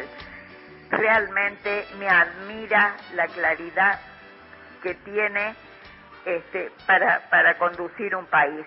Así que el, el domingo quiero decir, grande Sergio, que seas nuestro presidente. Norma de Oncativo. Daniel desde Tucumán, en Tucumán la ultraderecha movió los estacioneros racionan los combustibles y aseguran que en 24 horas no habrá para meter bronca y restar votos. Ojo, muy peligrosa la actitud, nos dice Daniel desde Tucumán. Hola querida gente, María Delia desde Tolosa los abraza con mi corazón tolosano, militante, para siempre. Gracias por todas las tardes, su música y su lindo programa nos acompañan a mí y a mi compañero en Tolosa. Gracias. Cintia nos escribe desde Comodoro Rivadavia, está recontra federal el tema de los mensajes. ¿eh? Buenas tardes, para mí los votantes de mi ley, solo los, a los votantes de mi ley, solo los impulsa el estar en contra de. El odio impulsado durante años en todos los medios hegemónicos está dando este resultado de tanta gente eligiendo un candidato violento, dice Cintia desde Comodoro Rivadavia. Bueno, el martes 21 las urnas ya habrán hablado y habrá un ganador. Si ese uno ganador, Dios no lo permita, fuese mi ley, Argentina se transformaría en un caos. Gente corriendo a los bancos para sacar sus pocos ahorros y otras cosas por el estilo. Piensen lo que van a votar, porque después puede ser tarde. Muchas gracias. Estela Maris de San Fernando en nuestro WhatsApp. Hola, buenas tardes. Excelente la nota con los jóvenes. Saludos a todo el programa de Gente de a pie. Mientras una diputada electa ¿no? de la Libertad de Avanza amenaza a una laburante de la televisión pública diciéndole, hace bien tu laburo porque vamos a poder batizar todos los medios que sean estatales impúdicamente en la nación y como siempre deformando la historia, de Mitre para acá no, no cambian, dice que el gobierno amenaza con una campaña del miedo. Confunden miedo con indignación, ¿no? Claro, ni saben de qué se trata. Están tan jugados con mi ley que ni saben de qué se trata. Abrazo. Víctor de Becar, Milei llevó alivio a la población durante el debate cuando dijo que el boleto solo aumentaría seis veces el valor y hay quienes quieren darle la oportunidad. Qué bonitos que son. Víctor de Becar, que creo que está un poco irónico, me parece. Qué grande Nacional, qué grande el programa de Mario Weifel y equipo. La verdad, eh, eh, Massa lo revolcó. Qué bárbaro lo que dijo a los eh, empresarios. Y se quedaron todos contentos. ¿eh? Vamos, vamos Massa, vamos que ganamos. Soy Guille de General Rodríguez. Ana María nos escribe, hola queridas, queridos, orgullosa de nuestros medios públicos, les escucho y respeto su destacado profesionalismo y calidez. El recuerdo y ejemplo de Mario les guía. Deseo fervientemente que el domingo prime la razón y el verdadero amor por nuestro país. No doy más de la ansiedad, dice Ana desde Chacabuco, que nos manda un abrazo. Hola, eh, mi nombre es Alejandro, eh, le hablo desde Gualeguay, Entre Ríos. Este, muchas de las cosas que propone mi ley este, no, ya fueron, no, no resultaron. Acá en Gualeguay, por ejemplo, hay una empresa de frigorífica este, y yo no sé qué va a hacer si si, eh, si propone el corte con China y con lo demás, este, con el tema de las exportaciones. Este, yo no sé cómo va a seguir adelante el frigorífico que exporta. Buenas tardes, compañeros. A ver, si se le va a hablar un poco a la juventud y con la juventud, yo mando un mensaje de mi experiencia. Desde muy chiquita, cuando aprendí a leer, siempre me gustaba estudiar historia y de grande, adolescente, quería saber mucho de historia porque no quería que las personas mayores que yo me engañaran, me metieran así cualquier cuento. Sabiendo la historia me sentía fuerte. Es un consejito que mando por ahí. Gracias, mi nombre es Ana. Un recorrido por las noticias y la realidad de la calle. Gente de a pie. El programa de Mario Weinfeld.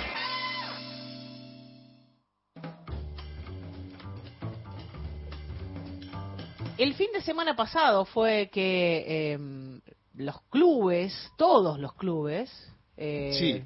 todos, Primero O la- casi. No, no, no, todos, todos. Después todos, Primero ¿no? la fue algo surgido en eh, la primera B, ¿no? Los clubes Sí. de la segunda categoría. El viernes, el sábado llegaron los clubes de primera división, incluidos los cinco grandes. Sí. Posicionándose contra las sociedades anónimas deportivas, que es una idea no solo de Javier Milei, sino principalmente de Mauricio Macri, eh, su asesor en las sombras y no tan sombras, ¿no? porque ha hecho público el posicionamiento. En una entrevista con Fantino, Milei mismo dice que está a favor del modelo de las sociedades anónimas deportivas y cita el caso inglés como Sí. el caso que él cree es el mejor en términos de bueno competitividad de los clubes son todas sociedades anónimas deportivas en el caso inglés Eh, y a partir de eso en la Argentina que es un modelo donde no hay sociedades anónimas deportivas se han posicionado los clubes porque este es un debate que ya lleva mucho tiempo Mariana Los clubes y a la vez eh, unos, un grupo de futbolistas y, trabajadores de- del fútbol, sobre todo,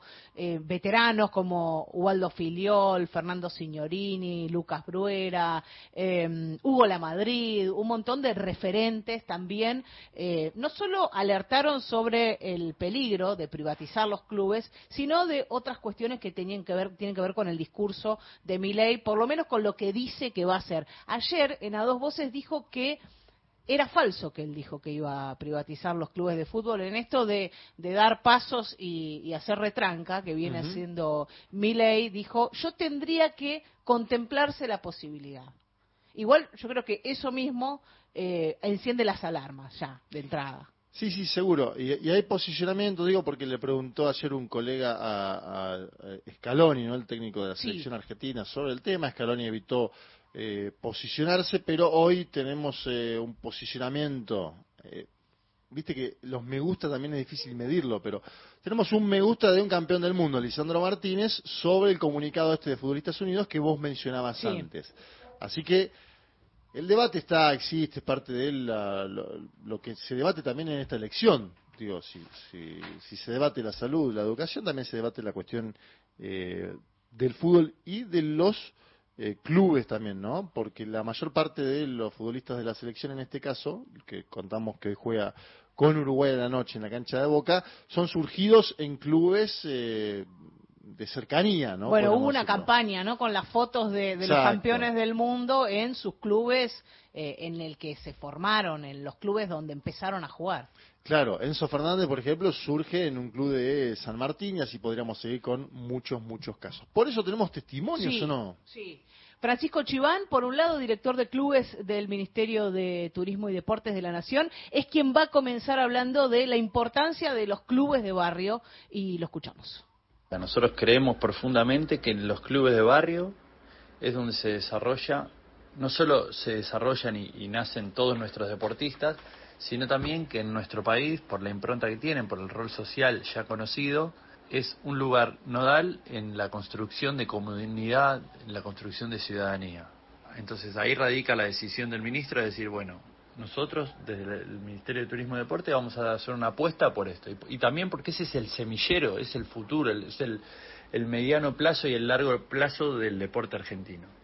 En ese sentido, el Ministerio creó políticas públicas y programas pensadas directamente para los clubes de barrio. El más conocido y el que más impacto tuvo fue Clubes en Obra, que es un subsidio de para infraestructura deportiva para todos los clubes de barrio, que alcanzamos los 6.000 clubes en, en estos cuatro años, es una cifra realmente histórica. Eh, también tenemos el programa Hay Equipo, que es un programa a través del cual el Ministerio de Turismo y Deportes le paga a los clubes por cada uno de los chicos y chicas beneficiarios de la asignación universal por hijo que hagan práctica deportiva en esas instituciones. O sea, el Estado diciendo queremos a los pibes adentro haciendo deporte y entonces eso, eso que ya hacen los clubes, que es abrir las puertas a los pibes y a las pibas, se lo queremos reconocer económicamente. Nosotros le pagamos durante estos años a los clubes por cada uno de los pibes y pibas que hacen deporte ahí. Y después, otro gran, gran trabajo que tuvimos en estos cuatro años fue lograr la tan ansiada tarifa social.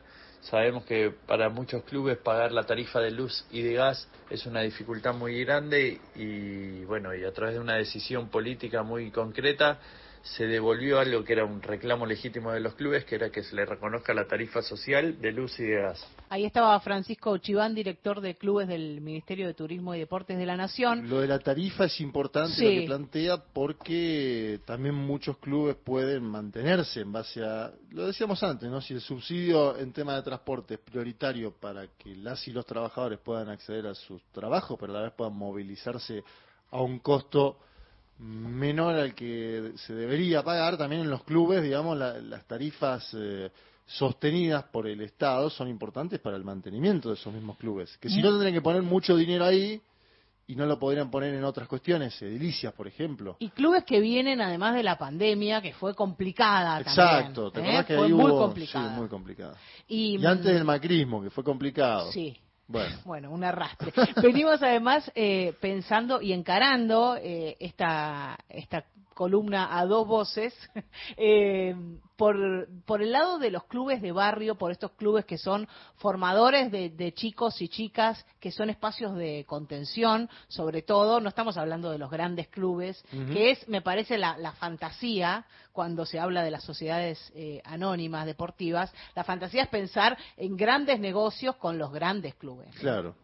Eh, y acá tenemos dos entrevistados que aporta cada uno de lo suyo, uno más vinculado al Ministerio de Turismo y Deporte como Francisco Chiván, eh, dos miradas distintas de un mismo fenómeno, ¿no? Sí. que tiene que ver con el acercamiento de jóvenes deportistas a sus eh, actividades y también con el apoyo que le puede o no puede darle el Estado, porque digo que esto también es muy peculiar de la Argentina, ¿no? La Argentina y también se enorgullece de eso la Argentina, de tener futbolistas eh, profesionales formados en estos clubes eh, originarios. Es muy peculiar el fenómeno argentino de los clubes y por eso está bien prestarle atención en el marco de la campaña, Mariana. Ahora vamos a escuchar a Juan Ignacio Bruera desde la Confederación Argentina de Clubes. Primero nos cuenta de qué se trata la Confederación Argentina.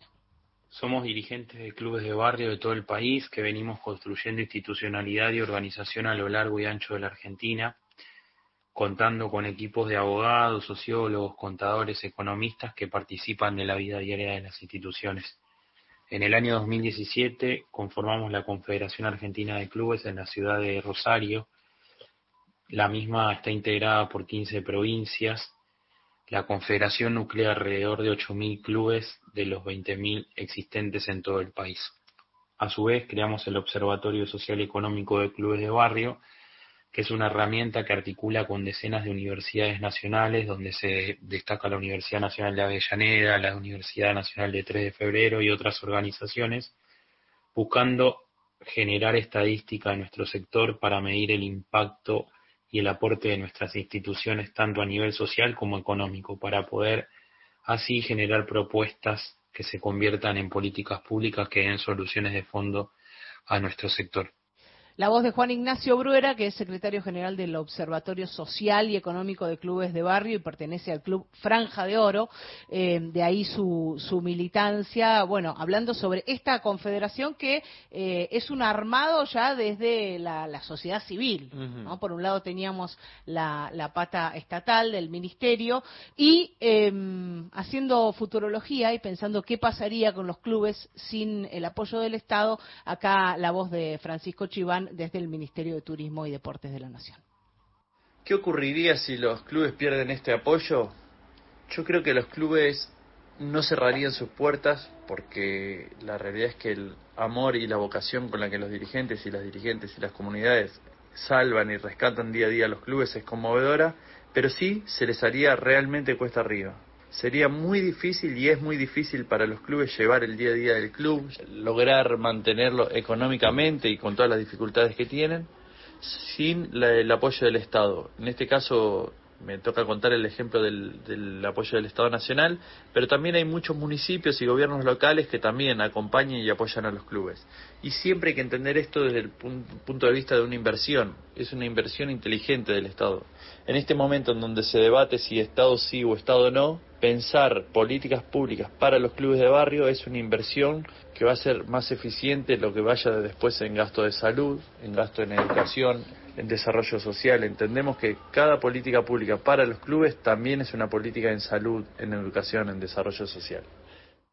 Bueno, ahí está ese enfoque que, tiene que ver con, las otras tareas que, cumplen los clubes, más allá de lo deportivo, del entrenamiento, de de lo que a lo que vamos a buscar a los clubes, ¿no? Hacer un deporte, pero eh, hay un montón de otras tareas que tienen que ver con la contención, con lo social, muchas veces con la salud también. La sociabilidad también, ¿no? Pensemos que los clubes son eh, parte identitaria de las sociedades y vuelvo a marcar el fenómeno argentino porque creo que es muy peculiar eh, en América Latina y el Caribe, donde también existen obviamente muchos clubes, eh, en este caso también eh, de, de, fútbol, pero la cuestión cultural del club y la cercanía en la Argentina, saliendo un poco de la General Paz, digo, lo que es para pueblos y ciudades, ¿no? Y ciudades importantes, me da la sensación de que hay que también cuidarlo eso. Y en relación a, a, esta posibilidad de las sociedades anónimas deportivas y a, y a estas declaraciones del candidato Milei, eh, Juan Ignacio Bruera también imagina un interés que tiene que ver con eh, uno de los bienes que ¿no? tienen los clubes de barrio. Las sociedades anónimas deportivas están presentadas como un proceso ineludible destinado a sostener niveles de competitividad y creo yo que esta posición atenta contra el aporte más importante que han hecho los clubes al país, que es la administración democrática del tiempo libre, la recreación y el ocio en manos de los propios socios, un hecho social de enorme potencialidad. En cambio, la lógica del capital, guiada exclusivamente por la ganancia, solo tomaría la voz de los socios en calidad de clientes, siguiendo las tendencias del mercado y los consejos del marketing. A su vez, si los clubes se convierten en sociedades anónimas deportivas, lo analizamos en dos ejes. El primero, por ahí para los clubes que tienen profesionalizado el fútbol, van a ser tomados como unidad de negocio por lo apetecible que son las marcas, como lo puede ser River, como lo puede ser Boca. Y en los clubes de barrio, como ha pasado en los años 90, vendrán por el negocio inmobiliario de los clubes. ¿Qué quiero decir con esto? La mayoría de los clubes en las grandes ciudades se encuentran en locaciones que hoy para el negocio inmobiliario son apetecibles y por lo tanto lo que buscan es hostigar a las instituciones con los servicios públicos como ya nos han pasado para que estos cierren y obviamente se pueda generar un negocio inmobiliario. Ahí estaba lo dicho, ¿no? El, las tarifas, la, la, imposibilidad de algunos clubes de llevar adelante lo edilicio, las instalaciones y el negocio que puede haber detrás de eso. Eh, era la voz de, de Juan Chibro. Sí, porque aparte son clubes que están hace mucho tiempo en lugares estratégicos sí. de cada una de las ciudades, digo. Eh, y el mercado inmobiliario, bien sabemos que no le interesan demasiado esas cuestiones, ¿no? Eh, digo, la, la los clubes y demás van a hacer negocios. No hay, no hay demasiados negocios en los clubes de barrio más que ese, ¿no? El, el, inmobiliario. No, no, claro, pero vos, no sé, te pongo el ejemplo de San Lorenzo cuando recupera ahora la Avenida La Plata, ¿no? Un lugar donde quiere hacer su estadio. Me imagino que las inmobiliarias están mirando así diciendo, ah, mirá lo que es ese predio. La torre, las ¿Cuántas torres. podemos construir ahí? Dirían, ¿no? Francisco Chiván, ahora desde la Dirección de Clubes del Ministerio de Turismo y Deportes, eh, sobre esto, sobre la lógica del mercado. Los clubes no se pueden pensar ni se pueden medir bajo la lógica del mercado, porque atraviesa y toca fibras que van mucho más allá de lo económico, digamos. Lo que para cada uno de nosotros y de nosotras significa un club más allá del desarrollo deportivo, tiene que ver con los valores, con la, como decía antes, la construcción de ciudadanía, la construcción de comunidad, es lugar de encuentro, es lugar de fraternidad, son esos espacios que nos marcan, donde conocemos a, seguramente a nuestros amigos, a nuestras primeras novias, es un lugar en donde si solo se midiera por la lógica del mercado, muchos tendrían que cerrar sus puertas, muchos tendrían que dejar de lado algunas actividades que no son rentables y eso atenta directamente contra el espíritu y el sentido más profundo de los clubes. Ahí estaba eh, Francisco Chiván sobre la, la, lógica del mercado que no puede ser eh, aplicada a este tipo de, de, instituciones, sobre todo en esto que estamos hablando, ¿no? Los clubes de barrio. Y en relación a, a lo que proponen los candidatos, cierra ahora Juan Ignacio Bruera desde el Observatorio Social y Económico de Clubes de Barrios. Respecto al proyecto en relación a los clubes de barrio de los dos candidatos, tuvimos una reunión con un centenar de dirigentes con el ministro Massa, quien en su plataforma electoral propuso la creación de un millón de becas para chicos y jubilados para que esos beneficiarios de la asignación universal por hijo y los que son afiliados al PAMI puedan practicar deporte en nuestras instituciones. También la reglamentación de la ley de clubes de barrio que pone en pleno la reglamentación de esta ley que ya fue sancionada en 2015. A su vez, una campaña para garantizar el acceso al subsidio energético y una regularización masiva de las instituciones para que el 100% de los clubes de todo el país gocen, con, gocen de la tarifa social. Ahí cerrábamos este informe sobre los, las sociedades anónimas deportivas. Eh, No solo es importante la Sí. elección eh, nacional, sino también otra posterior que va a enfrentar a eh, Macri de un lado con Riquelme en Boca.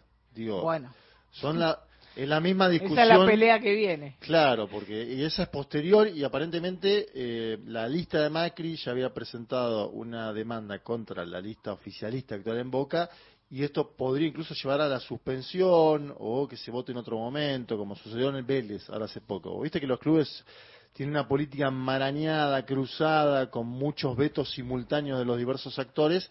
En este caso habrá que ver qué pasa con esa elección, pero bueno, primero nos queda la batalla del domingo, ¿no? Primero lo primero. Exacto, y eh, en la batalla del domingo, se discuten también estas cuestiones eh, que no son menores para millones de personas. Encontrá los podcasts de la radio en nuestra web, radionacional.com.ar.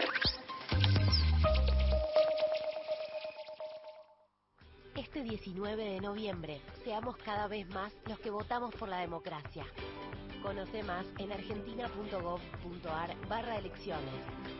Elecciones 2023. Argentina Presidencia. Nacional Doc. Descubrí el espacio documental transmedia de la radio pública. Río Difuntita Correa. ¿Quién no ha tenido que cruzar alguna vez el desierto de la vida? www.radionacional.com.ar Registro Sonoro de la Argentina. Desde el Banco Provincia queremos rendirle cuentas a los 17 millones de accionistas, que es básicamente toda la gente de la provincia, para contarles que estos últimos años tuvimos resultados muy positivos. Por eso vamos a desglosar uno por uno esos resultados. Número 1. Invertimos 72 mil millones de pesos en beneficios. ¡Aburro! Número 2. El 60% de los préstamos que dio el banco... Me duermo. Hmm, tienes razón. Por suerte hicimos la web. Entra a www.17millones.com.ar y ahí encontrarás todo lo que el Banco Provincia hizo por sus 17 millones de accionistas. Banco Provincia, derecho al futuro. ¡Sí, al futuro! Noviembre. Todo el año nacional. La radio pública. Gente de a pie. Hasta las 17. Y nos vamos con Juan Manuel y con Martín. Nos reencontramos ya la semana que viene. En el con- próximo país. Con otro panorama. Y con ustedes Va a estar todo bien. mañana. Muy bien. Me quedo con eso. Va a estar todo bien. Nos reencontramos mañana aquí en Gente de a pie. Nos vamos con el pedido de Cristina de Río Grande, Oración del Remanso, por Liliana Herrero.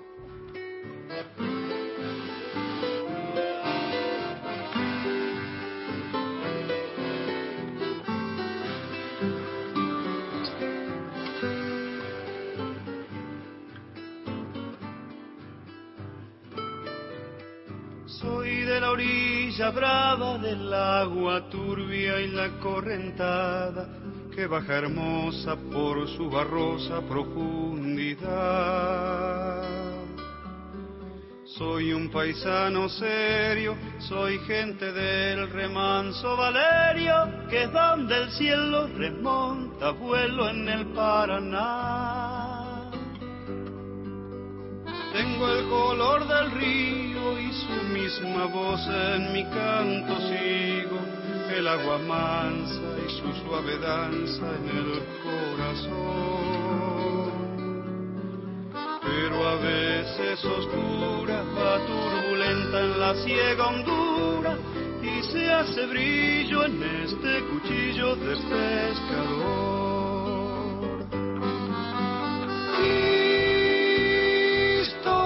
dla rzeki.